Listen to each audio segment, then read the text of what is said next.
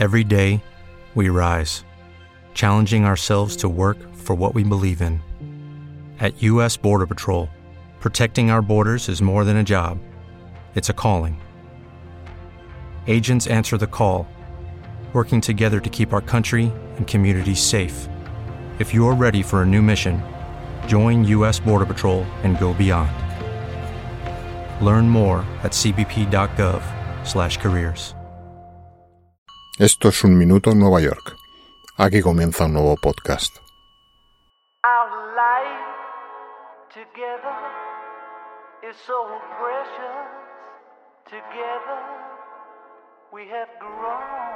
Nueva York, 1980, 8 de diciembre, lunes.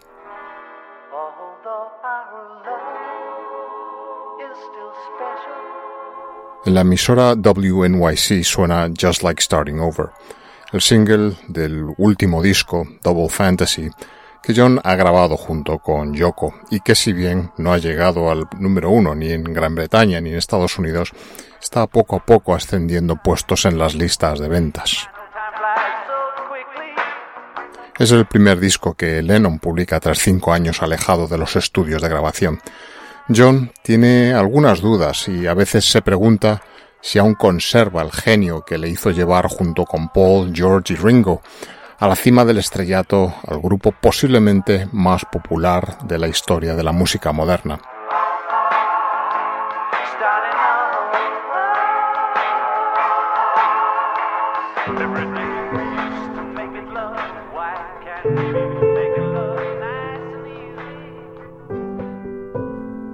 En esta feliz etapa de su vida, John es ya un neoyorquino más. Nueva York es una ciudad en la que se siente a gusto, le permite ser el mismo, expresarse como tal y llevar la vida que siempre quiso y que no siempre pudo permitirse cuando era parte del mito viviente de los Beatles. A estas alturas ha cumplido ya los 40 años y vive feliz junto con Yoko y el hijo que juntos tienen su segundo hijo, el pequeño Sean, que ahora tiene 5 años y en el que sus padres viven completamente volcados y en el que especialmente el ex Beatle ha encontrado el punto de referencia de su vida familiar. Nueva York también ha adoptado a John como uno de sus ilustres vecinos desde que se asentaron aquí en 1971 y les adora. No es raro ver a Lennon por la calle realizando simples tareas cotidianas como ir a la tintorería, a la farmacia o comprar su propia ropa en tiendas de Columbus Avenue sin tener que enviar a un asistente en su lugar.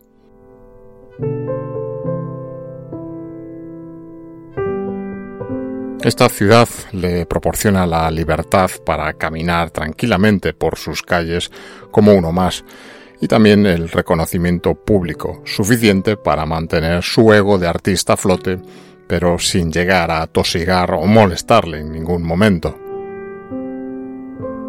El lugar para vivir en esta ciudad será en estos últimos años un opulento apartamento en el Dakota Building, un edificio situado en la intersección de las calles 72 Oeste y Central Park West, en el Upper West Side de Manhattan. Viven aquí desde 1973, cuando se mudan a este emblemático edificio desde su loft en Bank Street, en el West Village, donde antes vivían, supuestamente buscando más seguridad para él y su familia.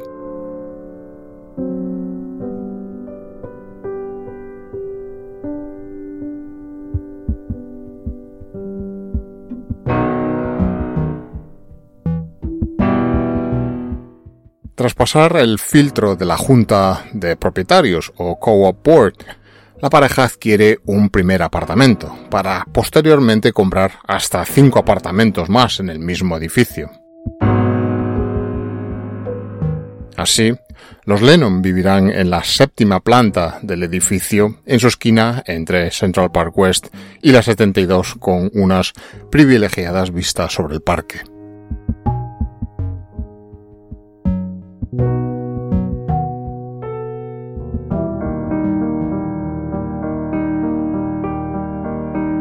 Nueva York, 1880.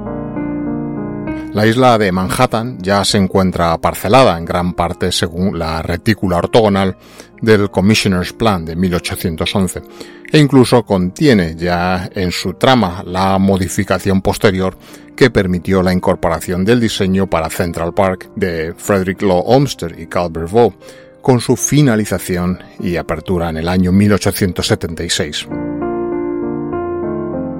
Edward Clark, un reputado abogado que era además cofundador de la Singer Sewing Machine Company, era ya por aquel entonces un activo inversor de bienes inmobiliarios en Manhattan, algo a lo que venía dedicándose ya desde hacía algunas décadas atrás.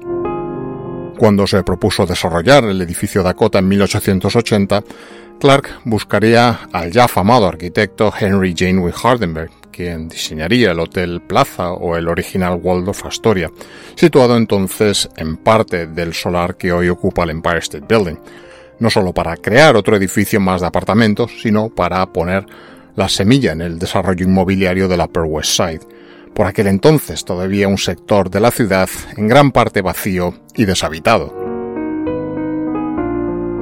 El Dakota Building reflejaría la visión de Clark de establecer este distrito como un suburbio exclusivo. El proyecto del Dakota instará a otros promotores y propietarios de terrenos a trabajar juntos para garantizar lo que Clark llamó el carácter exclusivo de la meseta del West Side. El nombre elegido para el edificio, según relata la tradición, sin que ésta cuente con un claro o definitivo fundamento histórico, vendría del hecho de que el edificio, al estar tan lejos del bullicioso por entonces centro de la ciudad, situado en el Bajo y Medio Manhattan, bien podría haber estado situado tan lejos como en el lejano oeste del país, al igual que las dos Dakotas. El trabajo de promoción de Clark y el diseño del proyecto de Hardenberg fueron realmente exclusivos. No se escatimaron detalles en el exterior ni en el interior de los 65 apartamentos con que contaría en origen el edificio, ninguno de los cuales sería exactamente igual a otro. En ese momento, incluso los apartamentos más lujosos eran un concepto extraño para las clases acomodadas de la ciudad, que estaban acostumbradas tradicionalmente a la vida en viviendas unifamiliares. Clark, el promotor, tuvo que hacer un gran esfuerzo en la comercialización de un edificio multifamiliar, en un momento en que fue capaz de detectar que las tendencias sociales dictaban que la vida en un apartamento empezaba a ser aceptable entre las clases altas. Para desprenderse del estigma de la vivienda colectiva, tradicionalmente asociada a los estratos sociales más modestos, Clark tendría que ofrecer a las familias adineradas todos los atractivos de una mansión privada, llegando a ofrecer en algunos casos incluso hasta 16 habitaciones y estancias en algunos apartamentos. Para la alta sociedad de Manhattan, se puso de moda vivir en este edificio, o al menos alquilar un apartamento como residencia secundaria dentro de la ciudad, y este éxito del Dakota impulsó la construcción de muchos otros edificios de apartamentos de lujo en Manhattan.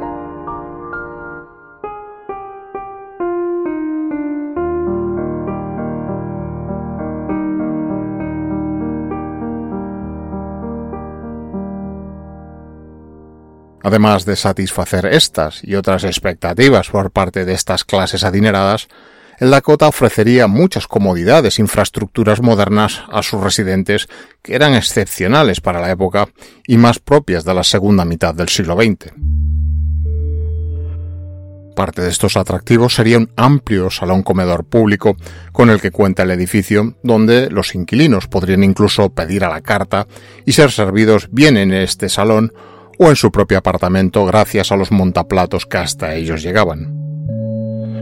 Otra característica innovadora para su tiempo, la electricidad, empleada en el edificio y que era generada por una planta térmica de carbón propia, que a su vez alimentaba el sistema de calefacción central.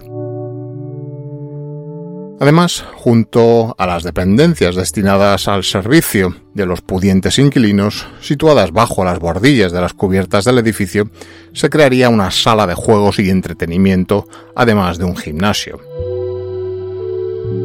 En años posteriores, estos espacios ubicados en el bajo cubierta del décimo piso se convertirían en nuevos apartamentos o se unirían a otros ya existentes. El Dakota Building también contaría con su propio jardín privado, un campo de croquet e incluso una cancha de tenis en la parte posterior del edificio entre las calles 72 y 73.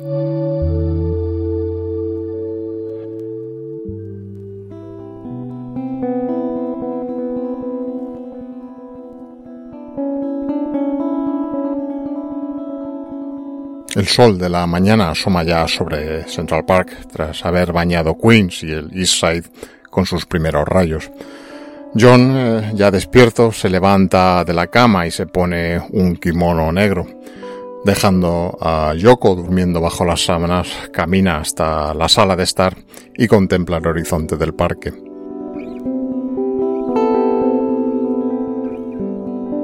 Al despertarse, Yoko le encuentra mirando a través del ventanal, perdido en sus pensamientos mientras la luz del sol inunda la habitación, una habitación de paredes blancas, decorada de manera austera. Ambos encuentran en lo más alto de su relación personal y profesional. Tras la grabación de Double Fantasy, están escalando puestos en las listas de éxitos e incluso se encuentran ocupados trabajando en un nuevo álbum. Hoy es uno de los días de diciembre más calurosos que los neoyorquinos puedan recordar, pero John y Yoko no tienen tiempo para disfrutarlo. En sus agendas tienen un día completo de trabajo por delante, incluida una sesión fotográfica y una entrevista para la radio.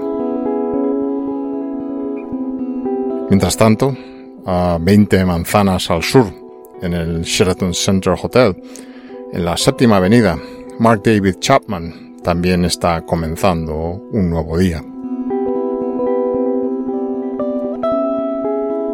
Chapman, que trabaja como guardia de seguridad en Hawái, ha volado a Nueva York hace dos días con una clara intención. Durante el fin de semana previo a este fatal lunes, pasará muchas horas deambulando y esperando en los alrededores del edificio Dakota, donde John y Yoko viven.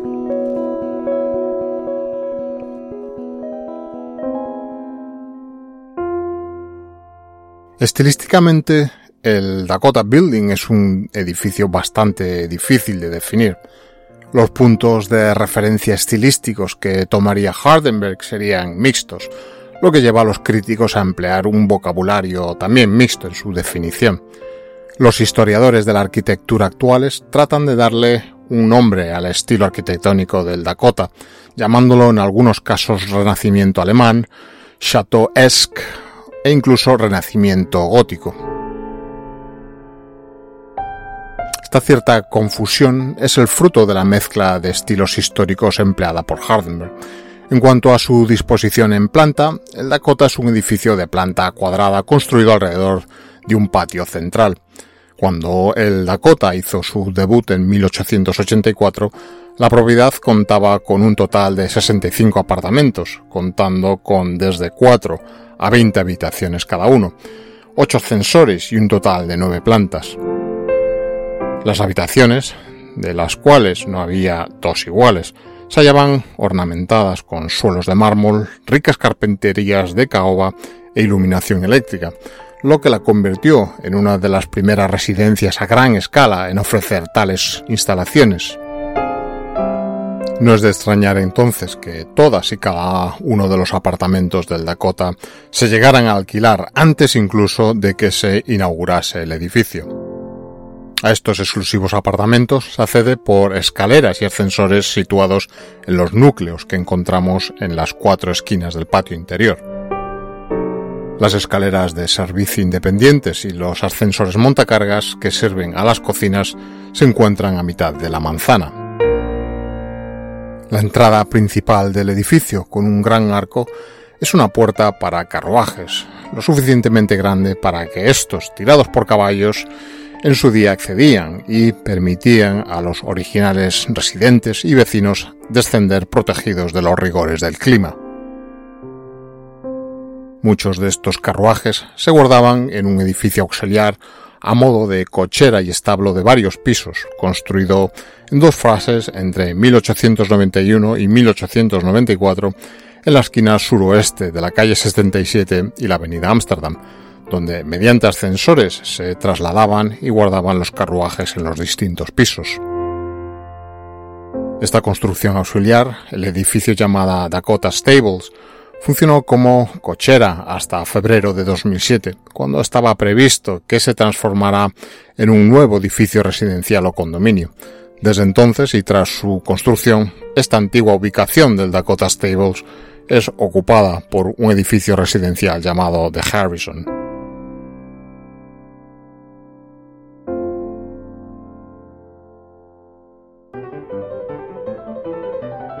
La distribución general de los apartamentos responde al estilo francés de la época, algo muy característico también en Nueva York en la década de 1870, con todas las habitaciones y estancias principales conectadas entre sí en sucesión continua y además accesibles desde un pasillo de servicio. Esta disposición permite una circulación natural para los residentes de una habitación a otra, especialmente en ocasiones sociales, pero también da al personal de servicio una circulación separada y discreta, con acceso directo de servicio a las estancias principales. Estos espacios principales, tal como salones o el propio dormitorio principal de la casa, cuenta con vistas a la calle, mientras que comedores, cocinas y otras dependencias auxiliares están orientadas hacia el patio de manzana interior del edificio. Estos apartamentos, por lo tanto, contarían con ventilación cruzada entre dos fachadas, lo cual era una novedad relativa en Manhattan en aquel momento. Dentro de la grandiosidad y sofisticación de estos apartamentos, algunos de los salones miden hasta 15 metros de largo y muchos de los techos tienen hasta 4,3 metros, de altura. Eso sin olvidar el mencionado aspecto decorativo con el que contaban, con suelos que incluían incrustaciones de maderas nobles, como la caoba, el roble y el cerezo. En fachada, los altos frontones y la cubierta con una profusión de buhardillas, ricos paneles de terracota, nichos, eh, balcones y balaustradas le dan un carácter renacentista alemán y en cierto modo un cierto eco de un ayuntamiento hanseático centroeuropeo. Presidiendo sobre su entrada de la calle 72 y a modo de escudo y presentación de la finca, encontramos la efigie de un indio americano de Dakota que ilustra y da imagen al nombre de esta propiedad.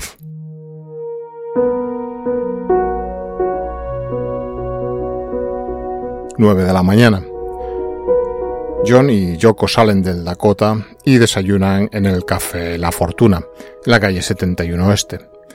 John tomará unos huevos Benedict y lo acompañará con un cappuccino y un cigarrillo gitán.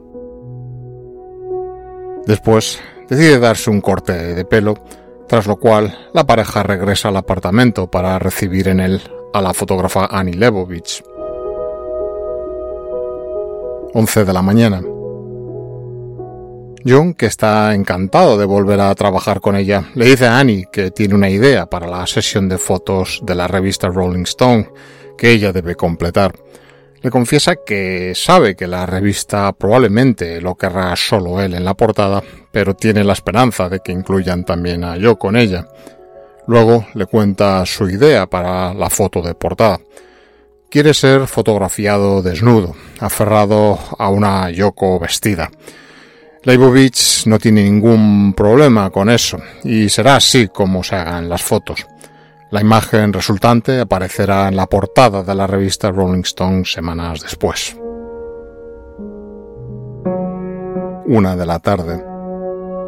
El productor de radio de San Francisco, Dave Scholling, Como nuevo cliente de Western Union, puedes disfrutar de una tarifa de envío de 0 dólares en tu primera transferencia internacional de dinero en línea. Envía dinero a los tuyos en casa de manera rápida, fácil y conveniente. Visita westernunion.com o descarga nuestra app hoy mismo y tu primera tarifa de envío corre por nuestra cuenta. Aplican ganancias por cambio de moneda. No disponible para tarjetas de crédito y envíos a Cuba. Servicios proporcionados por Western Union Financial Services Inc. NMLS 906983 o Western Union International Services LLS NMLS 906985. llega para realizar la que se convertiría la postre en la última entrevista de John. Durante la sesión, que durará tres horas, Lennon declara, considero que mi trabajo no estará terminado hasta que esté muerto y enterrado, y espero que eso sea dentro de mucho tiempo.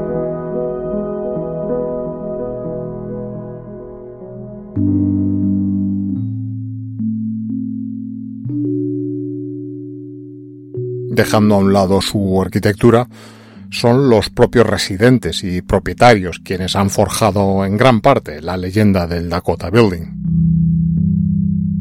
Durante mucho tiempo fue un refugio para los caracteres más artísticos.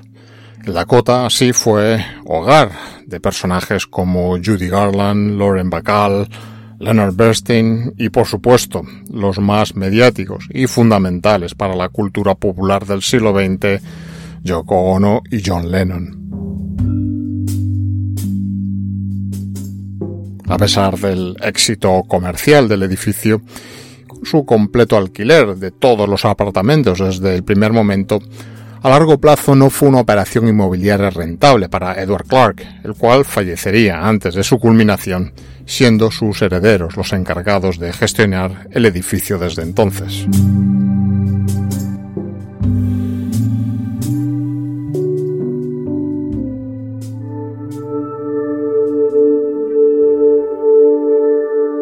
Cuatro y media de la tarde. Una vez finalizada su entrevista con la pareja, Scholling ofrece a John y Yoko llevarlos al estudio de grabación. Fuera del Dakota, la acera está repleta de neoyorquinos que se dirigen a sus casas o al metro en la parada que frente al Dakota se encuentra. Entre ellos se encuentra Chapman, decidido a atentar contra Lennon, a quien considera un farsante, un activista de izquierda con un estilo de vida de millonario. A pesar del benévolo clima que en Nueva York se daba ese día, Chapman usa ropa interior térmica, pantalones verdes, una camisa y un suéter, además de un grueso abrigo largo, también verde, completado con un gorro de piel sintética, guantes y una bufanda del mismo color que el resto de su atuendo. Un revólver del 38 está oculto en el bolsillo interior de su abrigo. Chapman le entrega a John una copia de Double Fantasy para que se la firme. John, que viste una chaqueta de cuero negra sobre un suéter azul y una camiseta roja, sobre la portada del álbum escribe escuetamente John Lennon 1980. Devolviéndoselo, mira a Chapman brevemente a los ojos y le pregunta mientras se dispone a subir al coche que le espera. Aquí tienes. ¿Es esto lo que quieres? John y Yoko pasarán cuatro horas y media trabajando en el estudio de Record Factory. Están trabajando en una canción llamada Walking on Thin Ice. El tema está programado para ser lanzado como sencillo por Yoko, y John le dice, entusiasmado, que acaba de grabar su primera canción número uno. Durante la sesión, eh, David Geffen, jefe del sello discográfico con el que John y Yoko han firmado, visita a la pareja en el estudio de grabación para decirles que Double Fantasy acaba de convertirse en disco de oro. John sale del estudio rebosante de felicidad, probablemente más feliz que nunca en los últimos años. Con su productor Jack Douglas y sonriendo, John queda en regresar al estudio a las 9 de la mañana al día siguiente para continuar trabajando en el nuevo disco.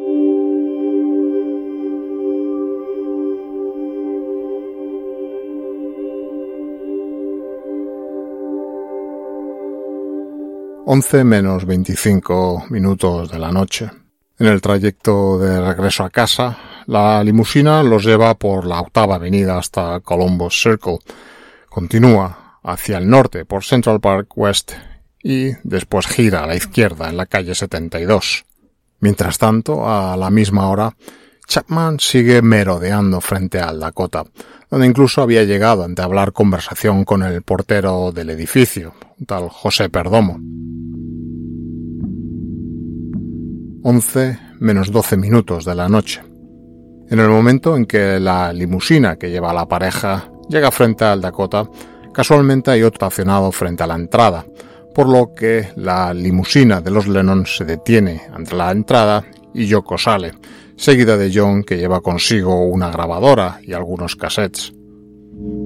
John mira a Chapman mientras pasa y mientras se aleja para entrar al edificio, este entra en acción. Mientras John pasa, Chapman le dice, Señor Lennon. John empieza a girar justo cuando Chapman saca el arma. Los primeros dos disparos impactan en John en su espalda, haciéndolo girarse, mientras que otros dos impactarán en su hombro. Un quinto disparo fallará. Cada una de las balas que hacen impacto atraviesan el cuerpo y se estrellan finalmente contra un cortavientos de madera y vidrio del portal del edificio detrás de él.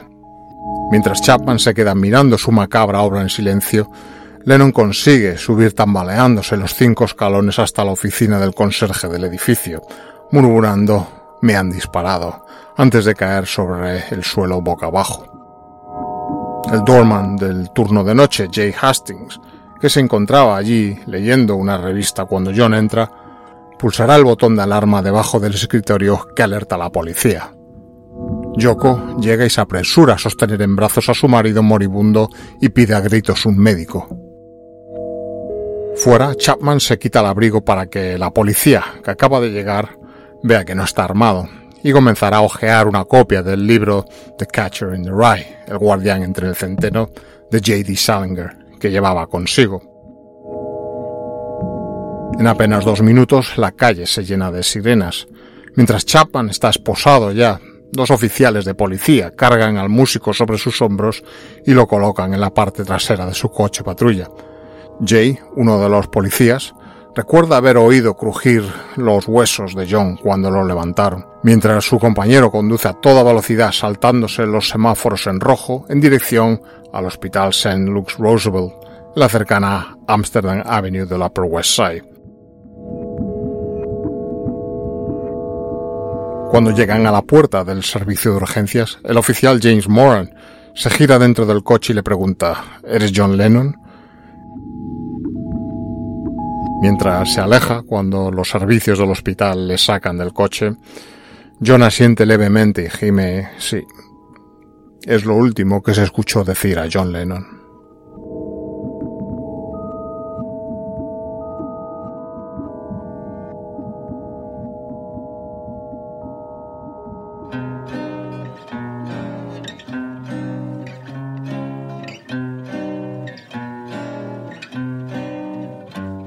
Además de por su historia y residentes notables, el Dakota Building también es conocido por los aficionados al género de terror por el nombre de, de Bramford, incluido la película Rosemary's Baby de Roman Polanski de 1968.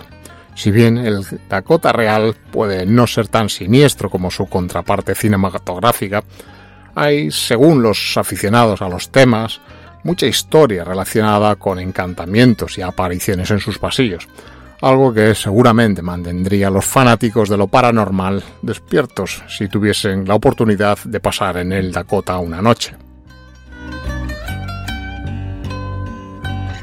Según otros, después de la trágica muerte de Lennon, hubo quien siguió viéndolo merodeando por el Dakota e incluso su viuda afirmó una vez haberlo visto sentado en su apartamento frente a su piano blanco.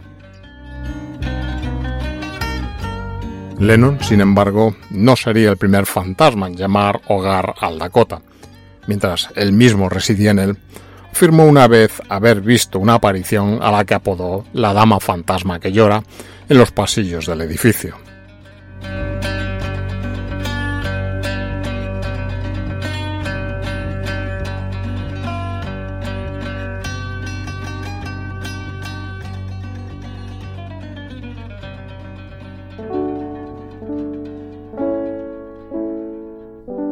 Once y un minuto de la noche. Cuando John es atendido en urgencias ha perdido el 80% de su sangre y prácticamente no tiene pulso. El doctor Stefan Lin, director del servicio, regresa apresuradamente al hospital momentos después de haber terminado su turno. Declara que para darle alguna oportunidad de sobrevivir necesitaron hacer una toracotomía de emergencia. Hicimos una incisión en el pecho izquierdo y separamos las costillas y lo que encontramos fue sangre en grandes cantidades. Buscamos una lesión en el corazón o en los vasos sanguíneos cercanos, pero lo que descubrimos fue que todos los vasos principales que salían del corazón simplemente estaban destruidos. Literalmente sostuve su corazón en mi mano y bombeé, pero cada vez que bombeaba, la mayor parte de lo que bombeaba simplemente salía por todos los orificios. Era totalmente inútil. Aunque siete médicos han intentado desesperadamente reanimarlo, John finalmente es declarado muerto. La causa oficial es una hemorragia masiva.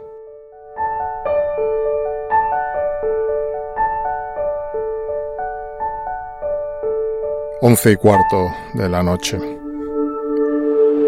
In case the folks missed the earlier news flash, ABC News has confirmed that John Lennon, a member of the famed Beatles, maybe the best known member, was shot twice in the back outside of his apartment building in the west side of New York tonight, rushed to the Roosevelt Hospital,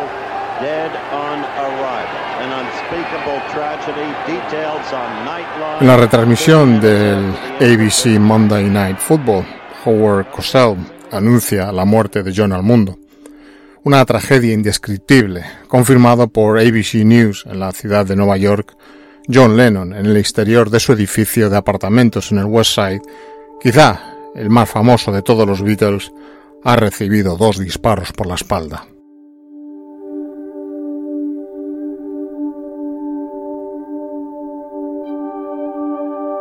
Ocho meses después, Mark David Chapman, habiéndose declarado culpable de asesinato, sería sentenciado a cadena perpetua. Rechazada su solicitud de libertad condicional por quinta vez en octubre de 2012, el prisionero 81A2860 permanece hoy en día en régimen de aislamiento en la prisión estatal de Ática, Nueva York.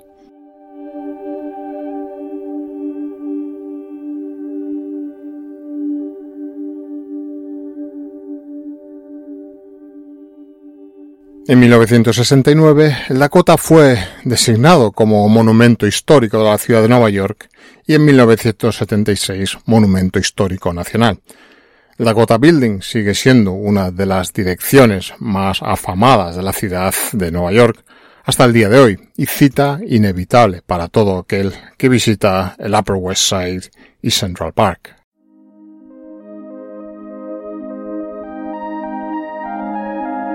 El asesinato de Lennon provocó un torrente de dolor en todo el mundo a una escala hasta entonces sin precedentes.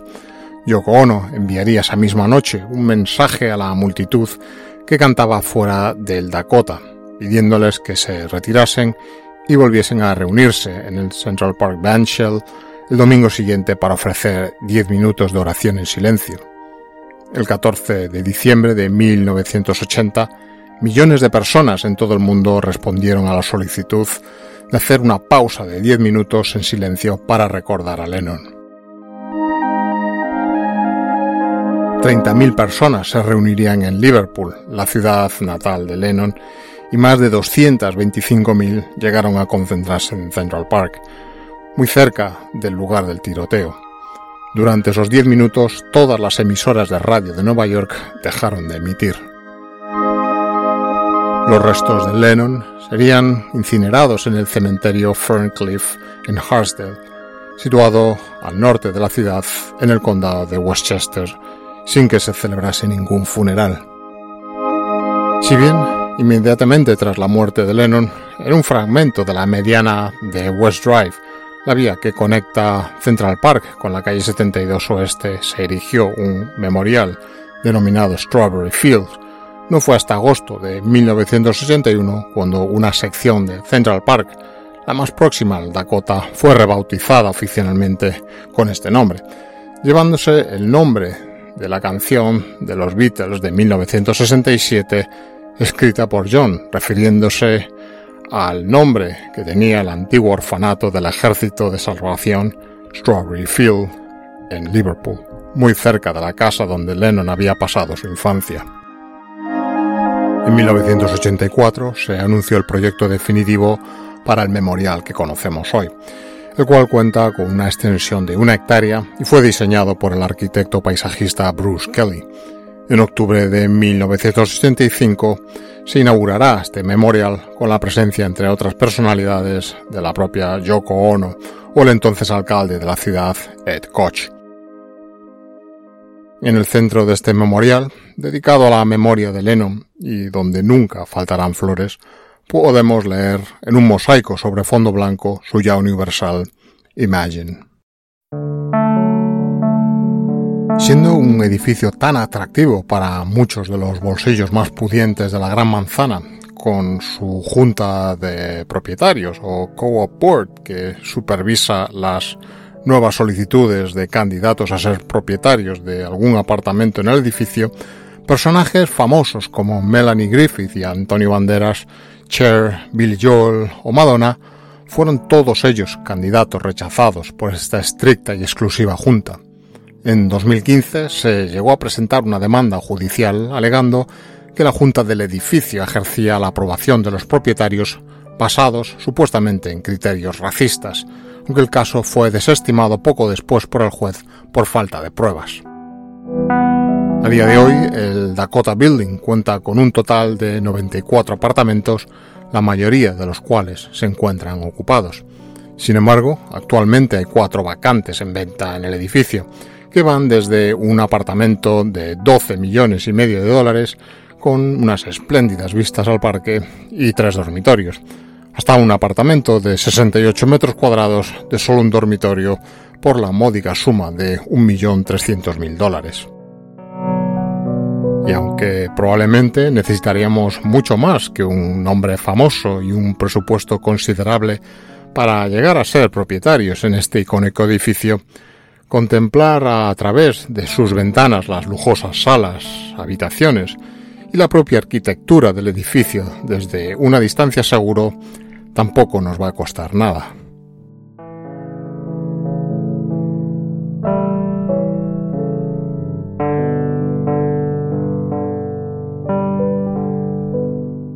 Un Minuto en Nueva York es un podcast escrito y producido en Nueva York que te trae una selección de retazos de su historia, costumbres, personajes y arquitectura, contadas desde un punto de vista personal, subjetivo y no siempre riguroso. El podcast está disponible para ser escuchado o suscribirte a él en las principales plataformas de publicación de podcast y además es emitido periódicamente como parte de la programación de radioviajera.com. Para conocer más sobre Nueva York, si quieres, puedes seguir las publicaciones y otros contenidos relacionados con el programa en redes sociales como Twitter, Instagram o Facebook, donde te será muy fácil encontrarlo.